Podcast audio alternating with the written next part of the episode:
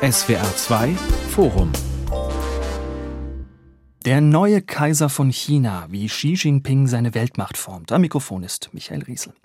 Es soll der Höhepunkt seiner politischen Karriere werden, eine Art Krönungsmesse für den neuen Kaiser. Nach zehn Jahren an der Spitze der Kommunistischen Partei Chinas will Xi Jinping die Volksrepublik für eine weitere Amtszeit führen. Und alles spricht dafür, dass in der Parteitag, der am Sonntag in Peking mit rund 2300 Delegierten beginnt, als Generalsekretär der KP bestätigen wird. Es wäre eine historische Zäsur in Chinas Geschichte, die endgültige Rückkehr vom Einparteien zum Ein-Mann-Staat. Länger als zehn Jahre war zuletzt nur Mao Zedong an der Macht. Und doch, die Erzählung vom allmächtigen Onkel Xi, der sein Volk mit sicherer Hand zu Wohlstand und nationaler Größe führt, sie hat Risse. Die Wirtschaft schwächelt, die staatliche Null-Covid-Politik sorgt für Unmut im Land und in vielen westlichen Staaten macht sich eine Anti-China-Stimmung breit. Getrieben von der Sorge, ist Xi Jinping der nächste Putin? Und wie abhängig von China wollen wir sein? Schwierige Fragen, über die wir reden wollen in diesem SWR2 Forum mit Professor Dr. Markus Taube vom Lehrstuhl für Ostasienwirtschaft an der Universität Duisburg-Essen.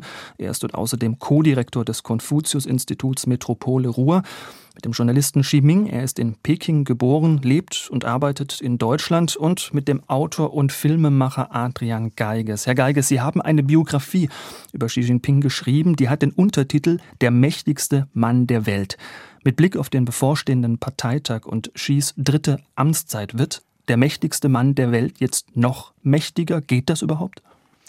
Auf jeden Fall. Sie haben es ja in der Einführung gerade angesprochen. Das erste Mal seit Maos Tod wird ein chinesischer Führer für mehr als zehn Jahre im Amt bestätigt. Die äh, Amtszeitbegrenzung auf zwei mal fünf Jahre ist aufgehoben. Und es ist auch äh, für die Zeit danach kein Nachfolger in Sicht. Das heißt, äh, es sieht im Moment alles danach aus, als ob sich Xi Jinping als Herrscher auf Lebenszeit intronisieren lässt. Hm. Auf dem letzten Parteitag vor fünf Jahren, da hat Xi Jinping seine Macht unter anderem dadurch demonstriert, dass er sein Publikum mit einer dreieinhalbstündigen Rede ja geradezu gequält hat. Was glauben Sie, wie wird er diesmal auftreten? Ja, ich denke genauso. Also es ist ja äh, alles in China heute auf diese Person Xi Jinping ausgerichtet. Es ist ja keine kollektive Führung mehr, wie es vorher war, dass der Ständige Ausschuss des Politbüros äh, das Land leitet. Den gibt es weiterhin, aber es ist alles auf die Person Xi. Es wird ein unglaublicher Personenkult um ihn getrieben, wie zu Maos Zeiten. Und deshalb hat sein Wort eigentlich nicht nur beinahe Verfassungsrang, sondern wirklich Verfassungsrang. Also die Xi Jinping-Gedanken sind ja auch in die Verfassung aufgenommen worden. Und deswegen wird er wahrscheinlich auch wieder lange reden. Herr Xi, bisher galt für hohe Staatsämter in China maximal zwei Amtszeiten. Außerdem galt für die Kandidaten eine Altersgrenze von 68 Jahren. Xi Jinping ist 69 und steht vor seiner dritten Amtszeit. Theoretisch könnte er, Herr Geiges hat schon darauf hingewiesen, bis zum Lebensende an der Macht bleiben. Wird China jetzt endgültig zur Ein-Mann-Diktatur? Ich möchte gerne etwas relativieren. Mm, Xi Jinping hat ein Amt auf Lebenszeit gesichert. Das ist das Amt des Staatspräsidenten. Das ist in der Tat so, dass die Befristung aufgehoben worden ist.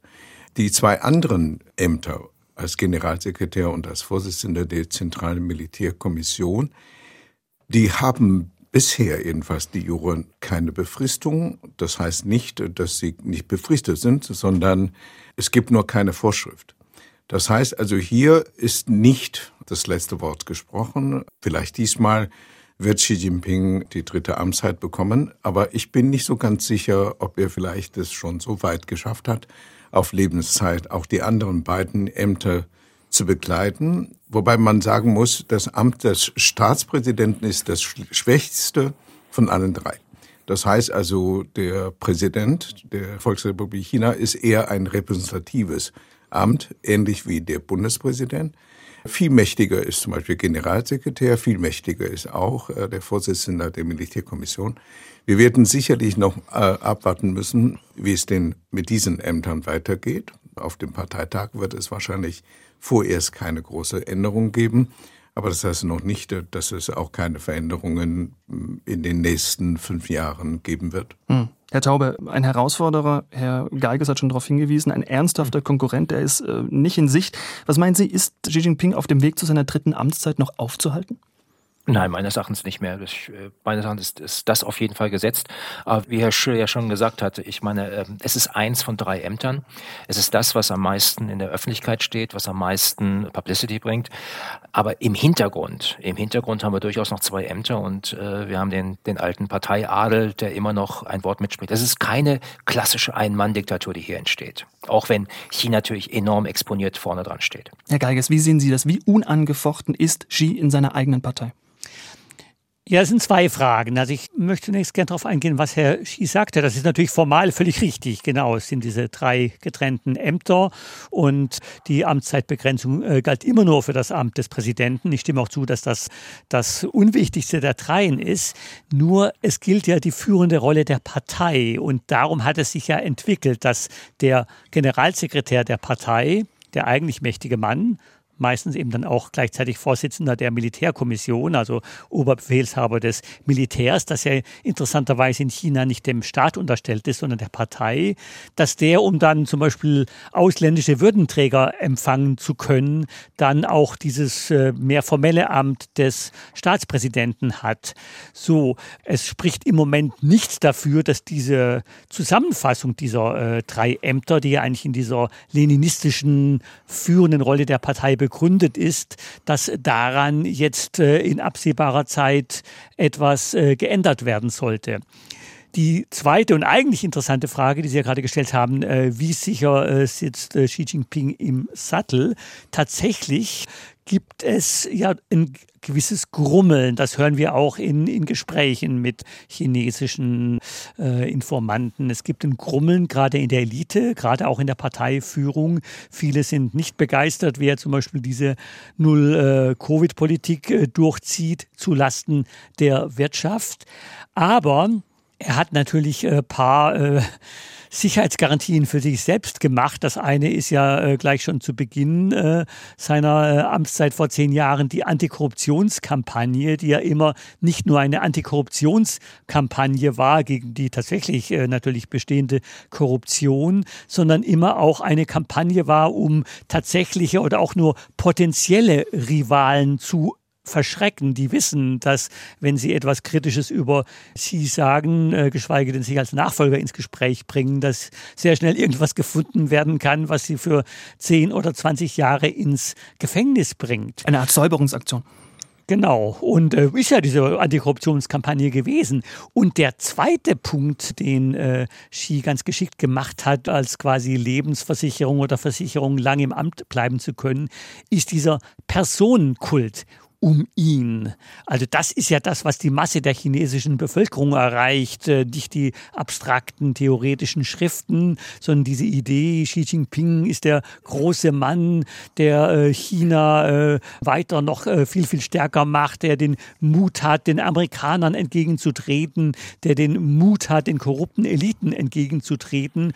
Und wenn Xi Jinping irgendwann mal abgesetzt werden sollte, hätten seine Nachfolger sehr viel Erklärung Erklärungsnot, warum dieser Mann, der bis gestern der Größte war, plötzlich äh, Fehler gemacht haben sollte. Hm. Ich würde an der Stelle mal gerne einen kurzen Einschub machen. Vor kurzem, da machten bei Twitter Gerüchte über einen Putsch in China die Runde. Das Militär, so hieß es, habe Xi Jinping unter Hausarrest gestellt. Das ist alles Fake News und trotzdem millionenfach in den sozialen Netzwerken geteilt. Der China-Korrespondent der Taz, Fabian Kretschmer, zieht daraus den Schluss, dass Chinas Machtapparat für die Außenwelt immer intransparent transparenter wird, Herr Taube. Das würde mich interessieren. Hat Kretschmer recht mit seiner Diagnose? Werden China und die KP auch für Experten wie Sie immer mehr zu einer Blackbox? Und ich denke eigentlich nicht, dass es immer intransparenter wird. Ich meine, was wir erleben, ist durchaus rational erklärbar. Wir haben Xi Jinping gesehen, der aus meiner Interpretation heraus angetreten ist, um einen Führungsanspruch der Kommunistischen Partei wiederherzustellen, der dabei war, einfach komplett zu degenerieren. Die Kommunistische Partei war zunehmend in eine Pfründegesellschaft abgewandert, wo also wirklich tatsächlich Korruption und äh, Elitenmisswirtschaft einfach die, die Basis der Herrschaft auch massiv untergraben hat. Sein Anliegen der letzten zehn Jahre war eigentlich, nämlich äh, die Partei wieder glaubwürdig aufzustellen, den Parteimitgliedern eine neue Identität zu schaffen über das Xi Jinping-Gedankengut, äh, auf das Volk äh, projiziert, über den, den China Dream, den chinesischen Traum. Und damit im Endeffekt die Machtbasis der kommunistischen Partei wiederherzustellen und abzusichern für die kommenden Generationen. Das ist grundsätzlich meines Erachtens erklärbar. Es ist einfach nicht mehr so wie früher. Früher hatten wir einfach über drei, vier Jahrzehnte ein ganz klares ökonomisches Primat. Ja, es wurde das gemacht, was die wirtschaftliche Entwicklung, das wirtschaftliche Wachstum vorangetrieben hat. Und gut war. Alles andere war nachgeordnet. Was wir jetzt sehen, ist eine Verschiebung. Das ökonomische Primat ist, ist zurückgegangen. Es ist zurückgenommen worden, ist an zweiter, dritter Stelle. Und wir haben jetzt ganz klar machtpolitische, politisch-ideologisch definierte Ziele, die, wie wir jetzt auch gerade in der, in der Covid-Lockdown-Phase gesehen haben, ökonomische Interessen überlagern und äh, an den Rand drängen können. Hm, Herr Xi, China hat Probleme, die Wirtschaft wächst kaum noch, das Land leidet unter den strengen Corona-Maßnahmen, einer Immobilienkrise. In so einer brenzligen Lage ergibt es da aus der Logik des chinesischen Systems durchaus Sinn, dass man sagt, wir wechseln den Steuermann nicht aus, wir setzen auf Stabilität? Diese Logik gibt es auf jeden Fall. Äh, nur diese Logik streitet sich jetzt mit einer anderen Logik gerade jetzt erst recht. Weil wenn man jetzt die zehn Jahre durchgeht und die propagierten Großprojekte einzeln durchnimmt, ähm, ist kein der Programme wirklich voll gelungen. Zum Beispiel die Urbanisierungsprogramme am Anfang 2013, das hatte anderthalb Jahre gedauert, danach hört man nie wieder etwas davon diese One Belt One Road Projekte. Jetzt sehen wir überall die Schuldenfallen, nicht nur für die Länder, die chinesischen Kredite. Die sogenannte Seidenstraße. Seidenstraße. Die Schuldenfalle gilt für China selber auch, weil die chinesischen Devisenreserve sehr schnell schrumpfen, weil eben sehr viele Länder diese Schulden gar nicht mehr zahlen können. Sie drohen China schon, wir zahlen einfach nicht, wir verbünden uns mit euren Feinden und äh, ihr werdet mit uns äh, nichts anfangen können.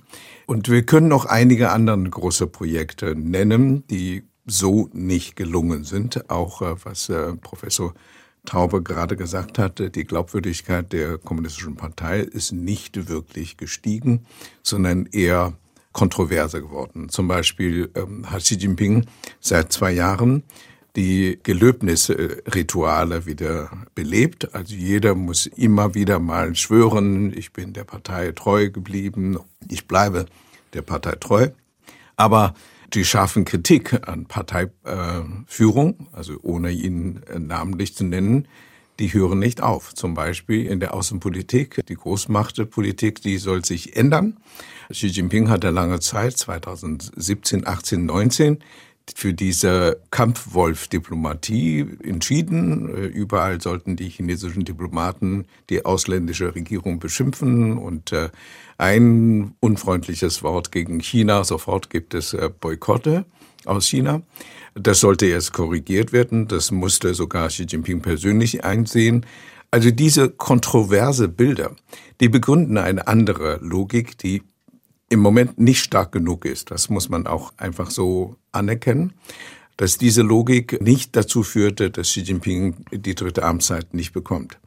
Nur diese Logik ist nicht verschwunden. Es ist nicht so, dass die Kritik zum Beispiel jetzt an Russlands äh, Politik aufhört. Nein, im Gegenteil. Die fängt jetzt richtig an.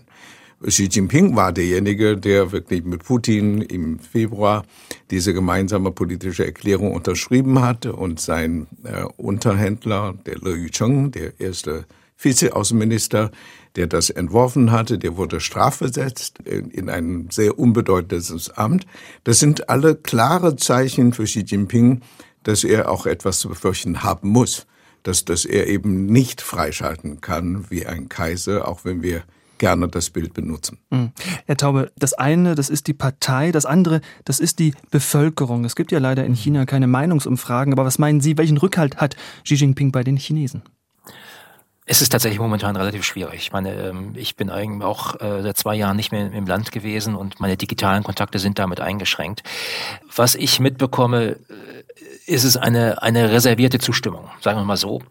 Was meines Erachtens durchaus erfolgreich war, war diese Idee dieses chinesischen Traums, was einfach eine, eine sehr populistische, nationalistische Sendungsbotschaft gewesen ist, die doch relativ gut verfangen hat bei relativ breiten äh, Bevölkerungsgruppen und mit der Xi Jinping natürlich auch versucht hat, den, den chinesischen Mittelstand auf seine Seite zu ziehen. Die chinesische Volkswirtschaft, das chinesische System ist so komplex geworden, dass es keine einfache Top-Down-Herrschaft der Partei Parteielite äh, in das Volk hineingeben kann, sondern man braucht im Endeffekt Kooperation.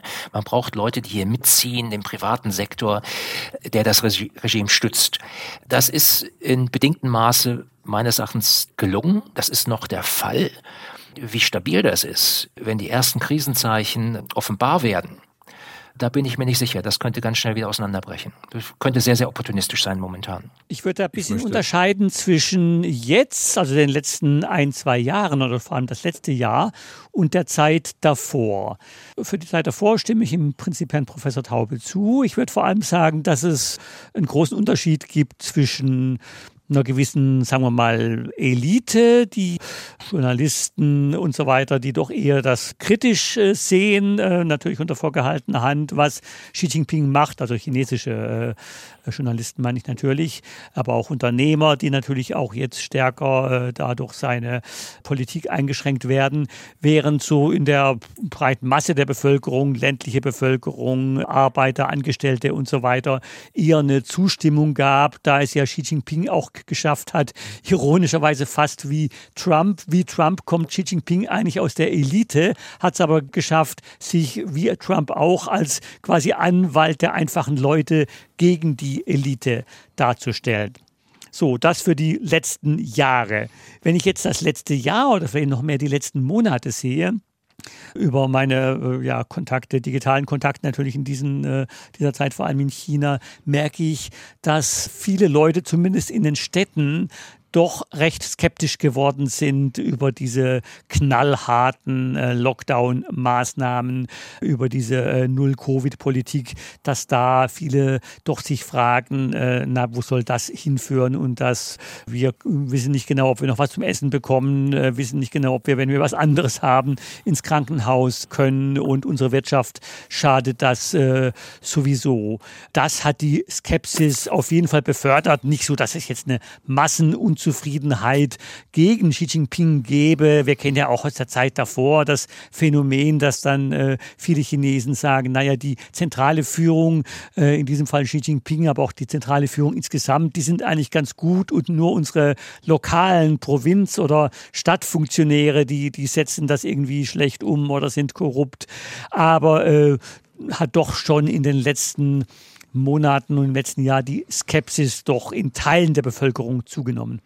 Ja, äh, ich, denke so, diese allgemeine Stimmung, die lässt sich so nicht mehr bemessen, weil Chinas Gesellschaft sehr viel komplexer geworden ist. Äh, es sind verschiedene Interessengruppen, auch auf dem Land. Äh, zum Beispiel gibt es die Provinzen in Nordwesten China, im, im Landesinnere, die leiden enorm unter Landflucht dass die Menschen abhauen. Ähm, das fängt jetzt auch mit dem Nordosten an, das fängt jetzt auch mit inneren äh, Provinzen an, dass die Menschen dort äh, die Arbeitslosigkeit nicht mehr ertragen können, sie fliehen. Egal, was die Regierung macht oder, oder nicht, das ist inzwischen so massiv geworden, dass die Zentralregierung eigentlich fast tatenlos zusehen musste, weil so viel Geld äh, können sie in diese Provinzen nicht mehr pumpen, um die Leute dort zu halten. Das ist nur ein der, der Probleme, die eben diese Gesellschaft auseinander reißt. Hm. Herr Schie, ähm, wenn ich da kurz mal nachfragen darf, also was aus westlicher Sicht ja schon erstaunt, das ist diese rigorose Null-Covid-Politik. Also wenn der Rest der Welt gerade versucht, irgendwie mit dem Virus zu leben, setzt China weiter auf Null-Toleranz, verhängt auch bei geringen Fallzahlen Lockdowns über ganze Städte, sperrt Leute in Quarantäne. Das alles, wir haben es schon besprochen, schadet der Wirtschaft, bringt die Leute auf. Warum zieht Xi Jinping das trotzdem so rigoros durch? Es gibt drei Gründe. Also der, der eine ist ja, Xi Jinping hat sich persönlich auch persönlich wirklich an die Spitze gesetzt, äh, um diese Pandemie zu bekämpfen. Er hatte sich international dazu bekannt. Das war schon gleich am Anfang der Pandemie. Das war im Februar 2020. Da hatte er vor dem Generalsekretär der äh, WHO persönlich versichert, ich persönlich dirigiere, ich persönlich plane diese Kampagne. Da kann er sich nicht leisten zu sagen, das ist ein Schlapper, äh, das müssen wir jetzt alles akzeptieren. Und äh, die Rigorosität seiner Politik hat sich auch zuerst bewährt. Äh, die ersten Welle wurde sehr schnell zurückgedrängt. Dann hat er aber, das wäre dann der zweite Grund, dann hat er sich eigentlich auf eine nationalistische Forschungspolitik gesetzt. Er hatte die chinesische Volksbefreiungsarmee gebeten, dieser äh, Impfstoff zu entwickeln auf chinesischer nationalstaatlicher Ebene. Wir arbeiten eben nicht mit dem Westen zusammen, die uns anschwärzen wollen. Das war eine Generalleutnantin, ähm, die quasi auf sehr konservativer Basis zwei Impfstoff entwickelt hatte, die sind sehr, sehr schlechte. Die haben im Moment überhaupt keine Schutzwirkung und das bedingt dann den dritten Grund. Wenn also in diesem großen Land mit 1,3 und 1,4 Milliarden Menschen überhaupt keine wirksame Impfstoffe gibt, wenn der nationalistische Stimmung eine massive Importe von sagen wir mal, Pfizer-Impfstoff verbietet, wenn dann noch andere Gründe gibt, die Hilfe zu holen, dann bleibt auch der Führung nichts mehr anderes übrig, als eben über die soziale Kontrolle die Ausbreitung dieser Pandemie in engen Schranken zu halten, kostet es, was es wolle. Am Ende kostet es natürlich nicht nur die Wirtschaft, am Ende kostet es vor allen Dingen das Vertrauen der chinesischen Mittelschicht. Da ist das Beispiel der Megastadt Shanghai ein sehr, sehr gutes Kapitel, um zu zeigen, wie diese Mittelschicht von einem stillschweigenden Dulden bis hin zu einem gewissen Protest aufgeschwungen sind, dass sie jetzt ähm, auch im Social Media immer wieder und immer wieder auf den Punkt kommen und sagen, verdammt nochmal, die Welt kann sich das leisten, Warum können wir uns das nicht leisten? Ja, Herr Taube, die stillschweigende Übereinkunft, die zwischen der Bevölkerung und der politischen Führung, die war ja bisher, wir verzichten auf politische Rechte. Dafür garantiert ihr uns steigenden Wohlstand. Dieser Deal, ist der in Gefahr? Der ist nicht mehr da. der ist faktisch nicht mehr da es ist auch gar nicht mehr so einfach. Ich meine, wir nennen das in China jetzt das neue Normale. Das heißt, China ist im Endeffekt in einem neuen Stadium der wirtschaftlichen Entwicklung. Die letzten drei, vier Jahrzehnte haben wir eine Phase gesehen, wo China nachholendes Wachstum vollzogen hat. Das heißt, man hat auf der Welt das kopiert, was dort als Best Practice sich herausgestellt hatte. Das waren Institutionen, das waren Technologien, das waren Geschäftsmodelle.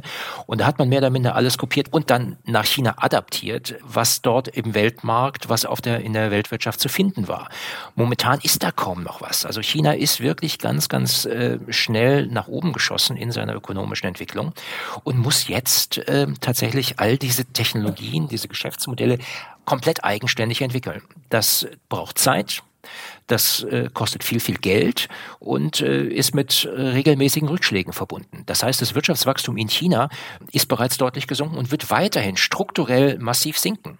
Die Zeiten, wo China 6, 7, 8, 9, 10 Prozent Wirtschaftswachstum hatte, die sind definitiv vorbei. Wir müssen uns auf drei, vier, maximal, maximal fünf äh, einstellen. Und das ist ja letztendlich auch ein Grund für die Politik von Xi Jinping, dass er wohl halt schon vor Jahren abgesehen hat, dass äh, dieser Deal so nicht mehr funktioniert, weil, äh, wie Professor Taube gerade ausgeführt hat, eben das Wirtschaftswachstum gar nicht so weitergehen kann. Darum halt auch seine Idee, dass die Partei sich darauf allein nicht verlassen kann, sondern gleichzeitig auch halt die Ideologie braucht, äh, um die Leute zu gewinnen und aber auch die Repression, um tatsächliche oder potenzielle Widersacher abzuschrecken. Hm. Herr Geiges, in den letzten Monaten, da hieß es immer, das Schlimmste für Xi Jinping wäre der Eindruck, er würde die Kontrolle verlieren. Er müsse im Vorfeld des Parteitags Stärke zeigen, ob im Kampf gegen Corona oder in der Taiwan-Frage. Wenn Xi Jinping aber am Ziel ist, seine dritte Amtszeit hat, werden wir dann nach diesem Parteitag einen anderen, einen vielleicht milderen Xi Jinping erleben? Das ist eine gute Frage. Also ich denke, ich sage immer, wenn jemand von heute auf morgen die Politik völlig verändern kann, dann ist es Xi Jinping. Und äh, es ist theoretisch vorstellbar, dass Xi Jinping auf dem Parteitag den Sieg äh, im Krieg gegen Corona erklärt und dann die Einschränkungen deutlich zurückgehen. Ich sage nicht, dass es so kommen wird. Ich äh, halte es eher für unwahrscheinlich, aber er hätte die Macht, das zu tun. Er hat den Propagandaapparat, der das äh, begründen kann, warum das jetzt so ist. Und ähm, die Leute werden ja froh sein, das war ja unter viel milderen Umständen in, in Deutschland ja nicht anders. Äh, Leute freuen sich natürlich, dass es jetzt wieder lockerer ist und klagen jetzt nicht mehr so, ja, aber vor einem Jahr war es jetzt aber anders. Also er könnte das machen, wenn er wollte. Aber um von dieser Covid-Ebene wegzukommen, er hat ja das generelle Problem, dass er mit seinem, ja, ich sag's mal, äh, Kontrollwahn ja in allen Bereichen natürlich viele seiner eigenen Vorhaben gefährdet. Um ein ganz anderes Beispiel zu nehmen. Ich meine, äh, großes Thema für ihn natürlich auch äh, äh, Taiwan. Er möchte das zum Teil seines Vermächtnisses machen, dass äh, unter seiner Herrschaft äh, die Vereinigung mit Taiwan erfolgt ist. Da gab es ja früher diese Idee, ein Land, zwei Systeme, die ja vielleicht, vielleicht hätte funktionieren können, wenn sie erfolgreich in äh, Hongkong funktioniert hätte. Aber dort hat er ja mit seinem Sicherheitsgesetz, das ja aus seinem Kontrollwahn rührt, weil er halt bei jeder Demonstration denkt, sie könnte dann irgendwann mal auch in, nach Festland China überschwappen und ihn gefährden, hat er dieses Modell ein äh, Land, zwei Systeme so zerstört in äh, Hongkong, dass auch in Taiwan selbst diejenigen, die prinzipiell der Volksrepublik gegenüber positiv stehen oder zumindest die Wirtschaftsbeziehungen weiter und sonstige Beziehungen weiter intensivieren wollen, niemand von denen will unter der Herrschaft der Kommunistischen Partei Chinas und von Xi Jinping leben, nach dem, was sie in Hongkong gesehen haben. Ich denke, wir dürfen eine Sache nicht aus den Augen verlieren. Es gibt einen Paradigmenwechsel von einer deklarierenden Strategieperspektive auf eine Perspektive des Krisenmanagements. Das geschah ungefähr um 2015, 2016 mit dem ersten Börsencrash, mit den ersten Finanzkrisen äh, schaltet sich die Wirtschaftspolitik um. 2017 zum Beispiel hatte unter Xi Jinpings Regie zum ersten Mal China das Wirtschaftswachstum nicht mehr als Ziel der nationalen Entwicklung benannt. Nicht, weil, weil man da korrigieren wollte, sondern weil die Finanzrisiken zu groß sind. Äh, Im gleichen Jahr von 2018 war die Vermeidung der systemischen Finanzrisiken die erste Aufgabe, die absolute Priorität gewesen. Und seitdem sehen wir ein Management, ein, ein Krisenmanagement als zentrales Stück der Politik. Auch in der Außenpolitik. Zum Beispiel die Geschichte mit Russland nochmal, mit Putin.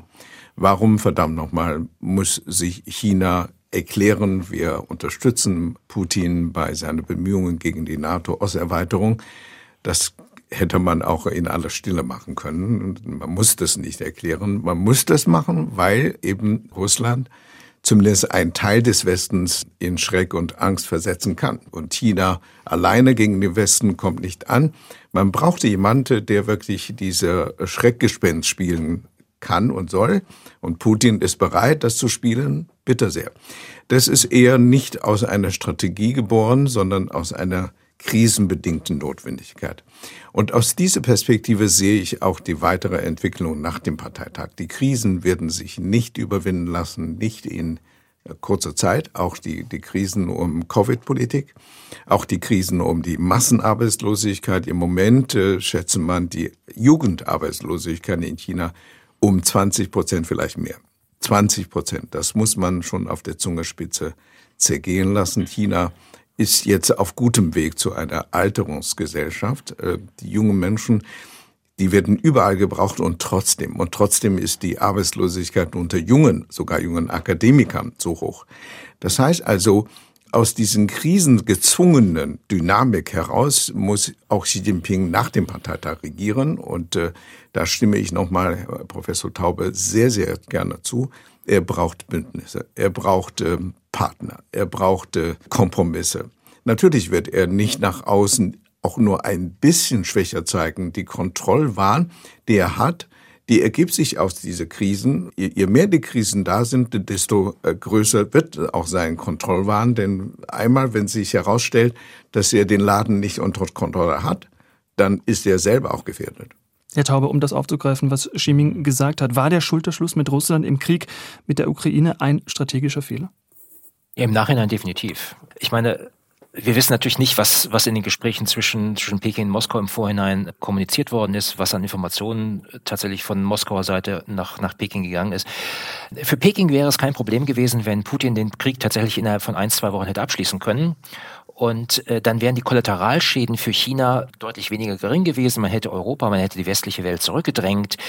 Äh, China hätte dabei auch einen Preis gezahlt, nämlich einen Verlust an Softpower in, in Zentralasien entlang der Eisernen Seidenstraße. Das war ja auch etwas, ein, ein Nebeneffekt, den, den Putin hier angesteuert hatte, nämlich China zurückzudrängen aus Zentralasien, jene Regionen, die äh, traditionell eigentlich Einflusssphäre Moskaus sein sollten.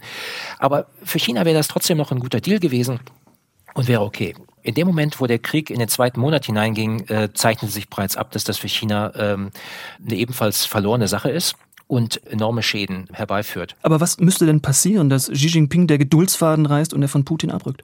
Ja, er kann ja gar nicht mehr sauber zurück. Schauen Sie, ich meine, er hat ja jetzt in Samarkand bei dem SOC-Treffen bereits Sicherheitsgarantien für, für Kasachstan, für Zentralasien angeboten. Er hat in diplomatisch sehr, sehr direkter Art und Weise Putin zurückgewiesen und den alten Einfluss Chinas in Zentralasien bestärkt und beteuert. Ähm, China ist bereits dabei, sich von Putin zu disentangeln, davon zu lösen, aber man ist natürlich jetzt momentan in der Lose-Lose-Konstellation. Das Schlimmste, was China jetzt passieren könnte, wäre ein Sturz des Putin-Regimes und eine Nawalny-orientierte neue Regierung. Regierungsform. Dann hätte man sich ja den, den, den Klassengegner direkt an die Landesgrenzen geholt. Ja, also man muss das Putin-Regime beziehungsweise eine dementsprechende Nachfolgeregierung eigentlich stützen. Man muss dafür Sorge tragen, dass Putin beziehungsweise die Nachfolgeregierung einigermaßen mit einem blauen Auge aus der Sache rauskommt und der Krieg ein Ende findet, aber die Nawalny, die Reformer nicht an die Macht kommen. Ja, in, der, ja. in der globalen Darstellung, äh, im, im globalen Image ist das eine Katastrophe eigentlich. Ja, also ich denke, da, da muss man auch noch Europa mit einbeziehen. Also diese mhm. schnelle Einigkeit Europas, sowohl mhm. zuerst im Rahmen der NATO, jetzt zunehmend auch im Namen der Europäischen Union. Das ist für China ein Faktor, mit dem das chinesische Regime unter Xi Jinping hätte gar nicht rechnen können. Man äh, hatte eigentlich bislang sehr erfolgreich Europa gespalten, außereuropäische Länder im Rahmen dieser 17 plus 1 Kooperation, Südeuropa eingebunden in diese Seidenstraße-Initiative plötzlich wegen Putins ähm, Krieg in der Ukraine, ist es alles fast vorbei. Selbst die Bundesregierung unter Angela Merkel, die hatte noch in allerletzten Minute versucht, diese strategische Vereinbarung mit China im Namen der EU hinzubekommen. Selbst diese Vereinbarung ist kaum noch das Papier wert, auf dem das gedruckt steht. Und jetzt sind so viele vollendete Tatsachen zwischen China und Europa passiert. Zum Beispiel, dass die deutsche Luftwaffe nicht nur Eurofighter nach Japan geschickt hat, sondern auch der Generalinspekteur der, der Luftwaffe persönlich ist einen der Flugzeuge hingeflogen, um symbolisch zu unterstreichen, wir unterstützen Japan, wenn es denn zu Konflikten mit China in Taiwanstraße oder in Fernost kommen sollte. So eine klare militärisch betonte Unterstützung seitens der Bundesregierung wäre vor anderthalb Jahren überhaupt nicht denkbar gewesen. Aber das ist jetzt geschehen. Das heißt, dass Xi Jinping und auch wer auch immer der neue Führung angehört wird, wird sich damit auseinandersetzen müssen. Sie können nicht mehr sagen, Deutsche, kommen, ihr habt ja hier alle Geld äh, zu sammeln, wir verzeihen euch, was auch immer passiert. Äh, nicht zu vergessen ist zum Beispiel, dass gerade vor einer Woche eine Gruppe der Bundestagsabgeordneten in Taiwan persönlich vorhanden war, also zu Besuch und äh, wurde auch von, von Tsai Ing-wen und allen den taiwanesischen Führungen empfangen. Es ist ein riesengroßer Publicity Erfolg für Taiwan, aber ein schallende Ohrfeige für Peking, weil Peking eigentlich schon immer gedroht hatte, wer auch immer mit Taiwan zu tun hat, den werden wir auf das Härteste bestrafen. Aber bisher hören wir aus Peking fast nichts. Herr Geigers, jetzt wird in Deutschland, jetzt wird in Europa ja gerade die Debatte geführt, sollen wir uns abkoppeln von China? Sollen sich deutsche und europäische Firmen zurückziehen vom chinesischen Markt? Gleichzeitig die Ankündigung, Anfang November wird Bundeskanzler Olaf Scholz zum Staatsbesuch nach Peking reisen, als erster westlicher Regierungschef nach drei Jahren Corona-bedingter Isolation. Was man hört, wird Scholz auf seiner Reise von einer Wirtschaftsdelegation begleitet werden. In der geopolitischen Situation Situation, in der wir uns befinden. Was ist das für ein Signal? Na gut, also ich muss sagen, dass ich äh, grundsätzlich immer für Beziehungen zu äh, China bin. Das war ja selbst so, Herr Professor Taube weiß das, als äh, die Lesungen unserer Xi Jinping-Biografie, die einige Konfuzius-Institute, die nicht mehr machen konnten, auf Druck aus China. Auch da haben wir gesagt, dass die Konfuzius-Institute wichtig sind und dass Beziehungen, in dem Fall kulturelle Beziehungen zu China wichtig sind. Und das gilt natürlich auch für die wirtschaftlichen Beziehungen. Also ich bin nicht dafür, irgendwie China jetzt symbolisch zu sanktionieren, mal abgesehen davon, dass das im Zweifel uns mehr schaden würde als äh, Xi Jinping. Was man durchaus machen sollte, äh, gerade auch aus der Russland-Erfahrung heraus, nicht mehr so eine einseitige Abhängigkeit zu haben, gerade was den Verkauf angeht von Produkten. Es werden ja oft in China selbst produziert, aber jetzt zum Beispiel Autos von Volkswagen und so weiter, also werden in China produziert, aber es ist ja äh, mit 40 äh, Prozent ein wichtiger Absatz eines von deutschen Konzernen, deutschen Autokonzernen. Da würde es sicherlich gut tun, da etwas zu diversifizieren. Es gibt ja auch andere große Länder wie äh, Indonesien, wie äh, Vietnam und so weiter, Indien natürlich, wo man produzieren könnte oder wohin man exportieren könnte. Also die Abhängigkeit vermindern ist sinnvoll, aber nicht die Beziehungen abzubrechen. Mhm. Herr Xi, Ihre Frau, die Politikwissenschaftlerin und China-Kennerin Christine Xi-Kupfe, hat vor kurzem in Bezug auf China vor zu viel Zurückhaltung gewarnt und geschrieben, Zitat, das Fenster der Gelegenheit, einem zunehmend totalitär auftretenden Regime Grenzen aufzuzeigen, schließt sich womöglich schneller, als uns lieb ist. Zitat Ende. Ohne Sie da jetzt in Mithaftung zu nehmen für diese Position. Aber wie zeigt man denn einer Weltmacht wie China Grenzen auf. Geht das überhaupt? Ja, das geschieht ja gerade. Ich habe jetzt die Luftwaffe äh, zitiert. Ich benutze gerne diese Metapher, auch wenn es ein bisschen vereinfacht klingt. Vor Jahren ähm, pilgern Deutsche nach Peking immer mit einem schönen Blumenstrauß. Sind es die Einkaufszettel äh, von Europa, sind es die Investitionen und so. Man lächelt und man setzt diese Blumenstrauß höflich und sanft auf den Tisch und sagen, liebe chinesische Freunde, lass uns reden. Heute ist die Situation so, dass man mit zumindest einer versteckten Pistole nach Peking kommt. Also nicht nur die Kriegsschiffe der Bundesmarine sind im südchinesischen Meer, nicht nur die Eurofighter der Luftwaffe sind es in Japan. Deutschland hat mit Japan ein Militärabkommen unterschrieben für Austausch empfindlicher militärischen Informationen. Warum gerade mit Japan? Wer, wer bedroht Japan am, am nächsten? Das sind so vollendete Tatsachen, die die chinesischen Führung und die chinesischen Geschäftswelt natürlich nicht vergessen. Ob die Deutschen das wollen oder nicht, äh, diese Tatsachen können sie nicht mehr aus der Welt schaffen. Das sind schon die ersten Grenzen. Es gibt Grenzen, wo die Deutschen sagen, und sie sagen das auch ziemlich laut, äh, da machen wir nicht mehr mit. Was die wirtschaftliche Beziehungen angeht, ähm, wir sollen wirklich eine Binsenweitheit auch immer wieder beherzigen. Man sollte bitteschön nicht alle Eier in den gleichen Korb legen. Das haben die deutsche Industrie in den besten Jahren ihrer Globalisierungsstrategie ein Stück weit vergessen. Jetzt müssen sie sehr teuer bezahlen, dass die Eier aus dem gleichen Korb äh, woanders hingehen um, um die Abhängigkeit zu reduzieren. Ob die chinesische Wirtschaft das mitmacht, ist eine andere Frage. Und dann äh, stellt sich die Frage, wie würde die deutsche Wirtschaft oder die deutsche Wirtschaftsführung, sagen wir mal so, damit umgehen. Zum Beispiel die Lieferkettengesetze, die da bestimmte Schranken für deutsche Unternehmen setzen und sagen, wenn sie sich jetzt äh, verwickeln lassen in gravierende Menschenrechtsverletzungen in Xinjiang oder woanders, dann werden sie zu Hause bestraft. Nicht zu, zu erwähnen auch noch einen immer länger werdenden Boykottliste von Amerikanern, von NATO-Partnern für die sogenannte Ws-Variante, also die Komponenten, die auch militärisch genutzt werden können. Die sollen alle unter viel strengere Aufsicht gestellt werden. Würden also deutsche Wirtschaftsführer und würden deutsche Politiker unter diesen Umständen immer noch den Blumenstrauß den Chinesen auf den Tisch legen und sagen, schön, wunderbar, lass uns reden. Ist es noch möglich? Ich denke, die Situation hat sich von Grund auf geändert. Ich will jetzt nicht sagen, dass der Wirtschaftsaustausch aufhören sollte. Die wird sowieso nicht aufhören, aber es wird unter völlig anderen Vorzeichen stattfinden. Ja, Herr Taube, das, was Xi anspricht, diese Befürchtung, die haben ja jetzt viele. Ja. Laufen wir Xi Jinping in dieselbe Falle, in die wir auch bei Putin gelaufen sind? Also weniger Blumenstrauß, mehr harte Kante? Naja, lassen mich einfach von der wirtschaftlichen Seite das nochmal aufdröseln. Ich meine, die deutsche Wirtschaft hat sich über in den 80er, 90er, in den frühen 2000er Jahren, als China ja der WTO beigetreten war und damit ein klares Commitment abgegeben hat für den Aufbau einer Marktwirtschaft, hat Deutschland in einer Art, ich nenne das immer Schönwetterglobalisierung unter Ausblendung aller möglichen politischen Risiken sich in China positioniert, auf dem Weltmarkt positioniert und nach diesem rein ökonomischen Kalkül auch genau das Richtige getan. Man hat der Größe und der Dynamik der chinesischen Volkswirtschaft entsprechend Ressourcenkapazitäten nach China verlagert.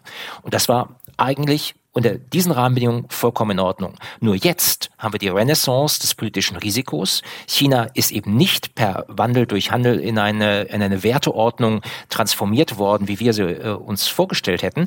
Und jetzt muss man eben die Risikoanpassungen vornehmen und sich neu positionieren. Und das heißt, äh, Scheming hat das ja schon sehr deutlich klar gemacht, es geht um Diversifizierung, es geht auch um technologische Substituierbarkeit, dass man nicht von einer Technologie, von im Zweifel dann auch einem Anbieter abhängig ist.